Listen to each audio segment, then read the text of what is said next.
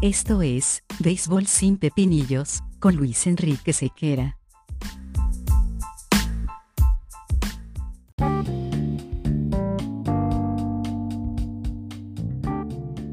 ¿Qué tal amigos de Béisbol sin Pepinillos? Sean bienvenidos a una nueva entrega de nuestro podcast, hablando como siempre de lo que más nos gusta de béisbol. Agradeciendo muchas cosas, que nos escuchen, que nos escriban en nuestras redes sociales, arroba sequeranet, en Instagram, Twitter y TikTok.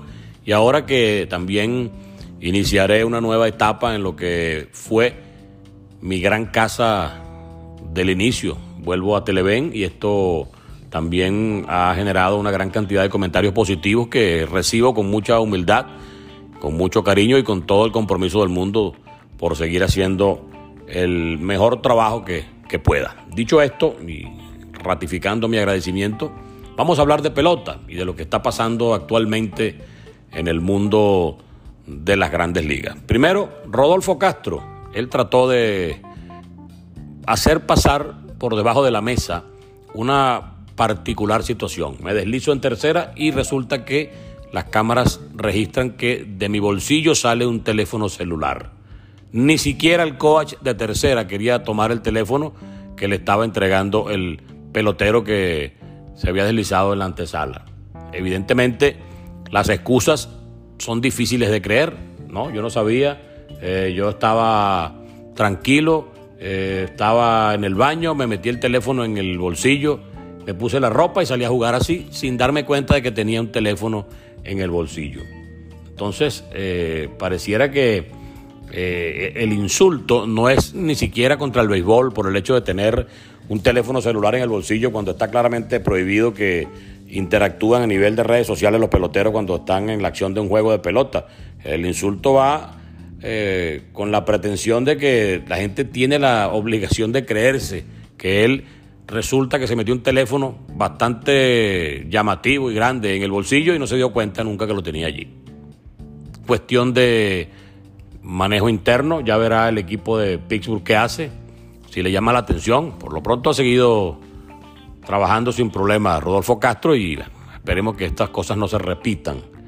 Algo mucho más grave que eso también salió a la palestra muy recientemente y es la suspensión por 80 juegos de el estelar jugador de los padres de San Diego, Fernando Tatís. Contextualizamos y reconocemos que tiene un contrato de 340 millones de dólares por un total de 14 temporadas. Todavía no ha empezado a devengar la gran cifra anual Tatís, por lo que esa falta de sueldo durante los 80 encuentros por los cuales fue suspendido no van a estar relacionados con esos grandes montos que está destinado a cobrar el jugador dominicano. Él dijo que, como todos, una original respuesta, no sé cómo llegó esa sustancia quizá a mi cuerpo. Yo no lo hice adrede, me estaba tratando una tiña, una especie de hongo, y esa pomada, esa crema, ese medicamento eh, me estaba ayudando a salir del inconveniente. Y aquí es donde vienen las cosas que repetimos con respecto a Castro, que el problema no es cuando la gente piensa que los demás son bobos, sino cuando están seguros de ello, porque hay que ser muy inocente, hay que ser muy, muy caído de la mata para tú de manera inocente caer en ese terreno de no saber qué estoy consumiendo para curarme algún tipo de afección. Usted es un individuo que acaba de firmar un contrato por 340 millones de dólares. Usted es un activo de una empresa importante y llamativa a nivel público como es un equipo de grandes ligas. San Diego lo firmó, San Diego confió en usted y usted debe que acatar sencillamente las normas, las reglas y tomar las previsiones que el caso amerita. Usted no puede tomarse ni una pastilla para la gripe sin consultar a un médico. Y eso que en un equipo de grandes ligas, en el dogout, en el clubhouse, en cuanto sitio usted pueda avistar en las instalaciones de, de un clubhouse y un dogout de un equipo de grandes ligas, hay afiches contentivos de una gran cantidad de sustancias que están prohibidas. Usted tiene a su disposición su agente, el médico del equipo, eh, los trainers eh, del equipo y usted señor Tatís, que gana 340 millones, debe tener una playa de, seguidores eh, incondicionales que lo acompañan para arriba y para abajo. Debe tener muchos compadres, debe tener muchos amigos, debe tener demasiada gente que está alrededor de usted como para que se tome a la ligera algo tan complicado y tan grave como es el tomar una medicina y no tomar en cuenta que pudiera estar prohibida a efectos de salir eh, en los exámenes cuando se le practica un antidoping. Entonces, es muy inocente pensar que el resto de la humanidad va a creer que de manera inocente apareció ese remedio, no sabemos si en forma de pastilla, de inyección, de, pomada, porque eso sí, yo particularmente no lo he leído todavía, pero en cualquiera de las manifestaciones que sea, se han pronunciado ya uno que otros eh, conocedores de, la materia y dicen que para que aparezca en el cuerpo tiene que haberse utilizado muchísimas veces porque los índices porcentuales de, las aplicaciones no van a, generar una evidente presencia en el primer examen que se haga. Sea esto verdad o no, lo cierto es que la actitud imprudente de un jugador de esta naturaleza pareciera estar fuera de orden.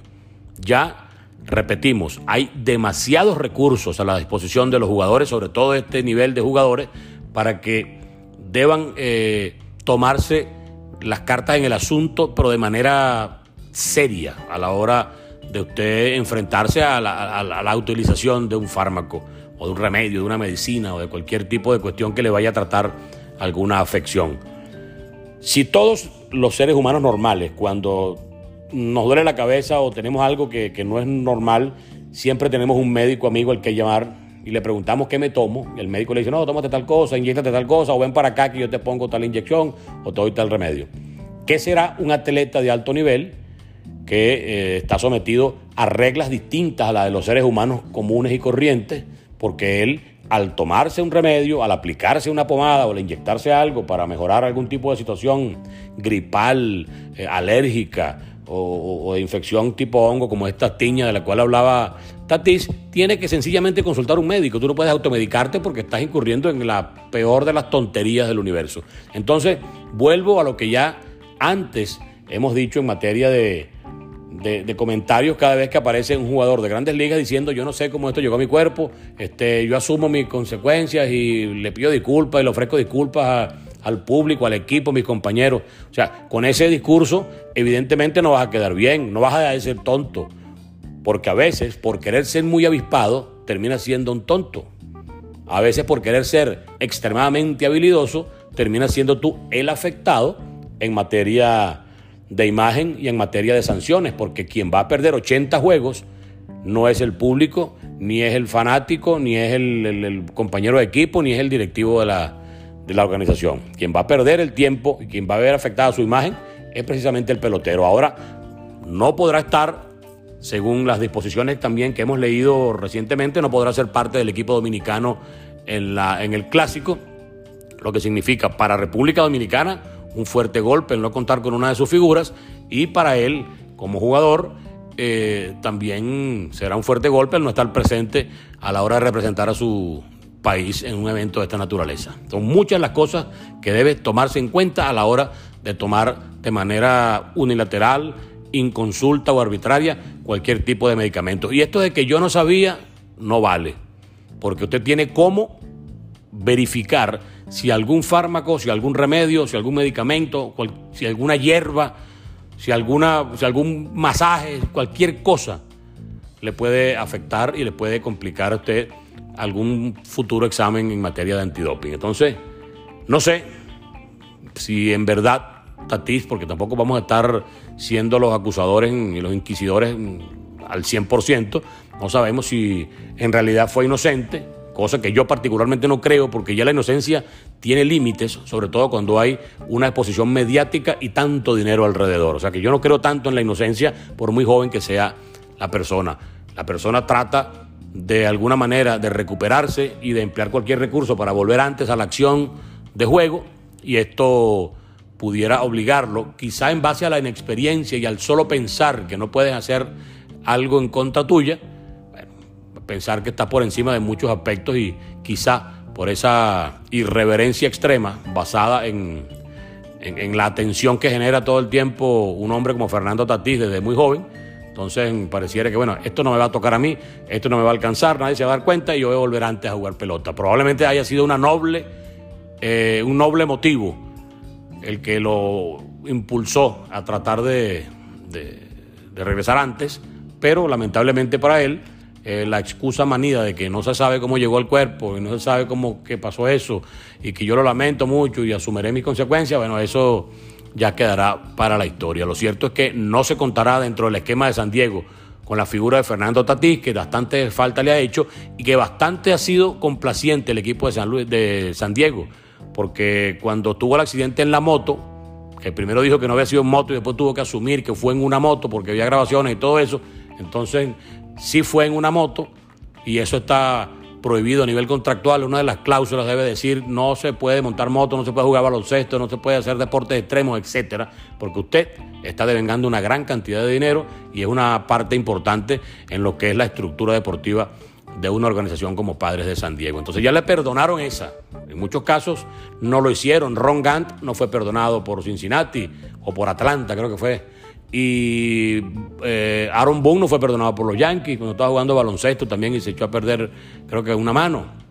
Entonces, no hay excusa que soporte el hecho de la inocencia extrema, sobre todo cuando ha visto a su alrededor tantos elementos con problemas de similar naturaleza y que ha visto las sanciones y ha visto todo lo que le ha golpeado la imagen a este tipo de jugadores. Probablemente aprenda, probablemente madure de una forma un poco más contundente de la que él hubiese esperado o de la que hubiese él deseado, pero en definitiva fue un golpe para la imagen de Tatís, fue un golpe para el respeto que le pueda tener el fanático a este joven jugador, fue un golpe para sus compañeros que dependen en gran medida de la participación de estrellas como él, para que eh, ayuden al conjunto Padre de San Diego a, pasar a la postemporada y avanzar, en todo caso, hasta una serie mundial incluso, porque la intención de la directiva es esa. Las inversiones que se han hecho es para que un equipo